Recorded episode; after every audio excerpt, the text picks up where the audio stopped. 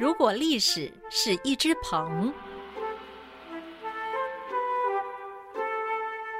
大家好，我是陈启鹏，很高兴来到好好听 FM，跟各位聊聊历史，耐人寻味。上回我们讲了见血封喉这种毒药，不过古代知名的毒药可不是只有这一种，像是鹤顶红啦、砒霜啦，也都非常知名。不过这两种毒药其实是同一种哦。啊，怎么说呢？我们先来讲讲鹤顶红好了。很多人顾名思义，都以为鹤顶红是丹顶鹤头顶的红色丹顶，其实这是错的啦。丹顶鹤不仅没有毒性，而且在中医里头还具有滋补的功效。身上的鹤肉、鹤骨。都可以入药，而且是具有疗效哦。那这样子让我们就觉得好奇了。所谓的鹤顶红啊，到底是啥东西呀？其实古代的鹤顶红真正的身份是一种矿石，叫做红杏石。这种红杏石是天然矿物，颜色就像是仙鹤的丹顶一样。才会被人们取名为鹤顶红。据说，将这种红杏石密封入砂罐，放在炉火中烧红，取出来放凉后，得到一种粉末状药物，就是无色无味的砒霜。所以，我们可以把红杏石视为是砒霜的前身。因为它要精炼过后，才可以得出这种无色无味的效果。而砒霜，也就是因为它无色无味，变成是古代使用最普遍的一种毒药。因为其他毒药下在酒水之中，难免会有异状或者是异味，唯独砒霜是看不太出来的，所以也才会因此被坏人拿来歹用。讲到这边，我想大家一定会联想到一种应对的方法，那就是银针试毒。没错，银针试的毒就是砒霜，但也不是真正砒霜本体，而是检测附在里头的硫化物。原来过去技术不纯熟，提炼的砒霜或多或少。都会含有硫化物，而硫化物跟银接触之后，会因为化学反应而变黑，所以人们用银针试毒。这样子才有办法试出是否下了砒霜，但这种方法拿到现代可就不可行了哦，因为现代精炼砒霜的技术更加，早已就没有硫化物等杂质，所以这种百分之百的砒霜是没有办法用银针试出毒来的。尽管现代无法用银针试毒。但在古代还是发挥了不少作用，尤其是皇帝，除了叫宫女试毒之外，最常用的就是银针试毒了。不过，即便是如此，还是有皇帝死于砒霜，其中最经典的案例莫过于光绪喽。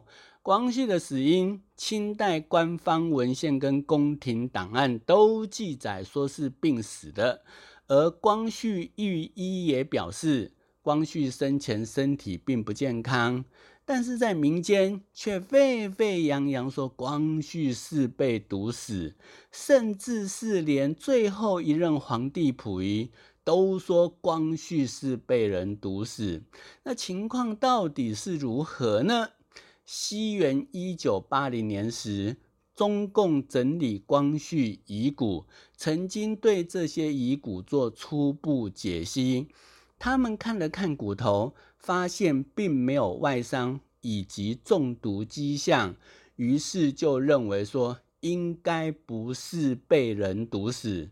不过，这样的初步解析。难以服众，所以在西元二零零八年，适逢光绪去世一百年时，中共组成清光绪帝死因研究团，聚集各领域的专家，对光绪的头发啦、遗骨啦、衣服啦，以及墓内外的环境来进行反复检测。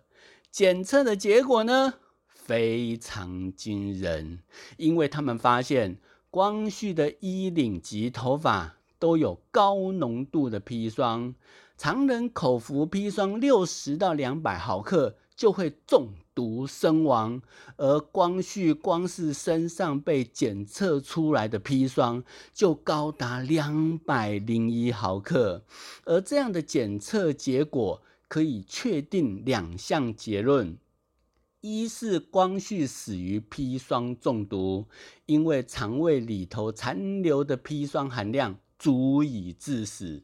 二是光绪是急性砒霜中毒，而非被人慢慢毒死。因为头发本身砒霜的含量基本为零，检测出来的都是被寒毒遗体侵蚀的结果。那我们都知道，光绪不太可能自己服砒霜自杀。但究竟是谁下砒霜毒死他的呢？清代有两本性质不同的书，都提到同一件事情。第一本是光绪御用的起居注官所写的《丛林传信录》，这本书是记载光绪言行用的；另一本书则是《清类拜钞》。里头记载清代被史官漏记的一些译文或轶事，而这两本书提到的同一件事情是什么呢？那就是慈禧太后在病危期间，曾把自己不久于人世的消息透露给光绪知道，想知道光绪的反应。太监回报，光绪听得进，唯露喜色。这样的反应让慈禧大怒，决定在自己临终前让光绪先死，以免他再度亲政，破坏自己生前布局。所以，据说当时担任礼部尚书的傅良，曾亲眼看到太监从病重的慈禧寝宫拿出一个盖碗，声称是老佛爷赏给万岁爷的榻啦。这里的“榻啦”是满洲语“优洛鲁”的意思，但送到光绪那边不久，太监小德章就宣布光绪驾崩。没多久，慈禧也传出驾崩的消息，而当时已处于弥留状态的慈禧，还挂念着要给身体无恙的光绪优洛鲁，你说这是不是太不合理了？所以有学者合理推测，慈禧在死前要身边的人密不发丧，直到确认光绪驾崩之后，才对外公布死讯。所以最后的结果才会两人先后驾崩，而且光绪还早那么一天。好，另外担任慈禧的御前女官玉德林。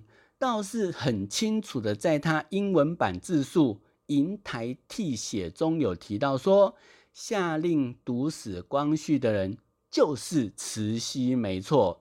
但是下毒的人应该是李莲英，因为李莲英是慈禧最信任的太监，而当时清宫除了慈禧之外，就属李莲英权力最大，所以他贯彻老佛爷的旨意，毒死光绪是非常有可能的。不过，这也只是玉德林的推测，实际下手的人是谁，仍有很大争议。因为李莲英也可以另外安排人手到光绪宫中下毒。那前面两本书所提到的小太监，也有可能是下毒的人，对不对？所以如此看来，真正下手的人是谁，就很难有定论了。所以，尽管中共检测出光绪的死因是砒霜，但却没有进一步公布凶手是谁。所以，这个谜团在没有更多证据出土之前，也只能暂时就这么搁着了。砒霜如此可怕，各位一定很好奇，为什么它的做法或成品并没有在市面上被禁绝呢？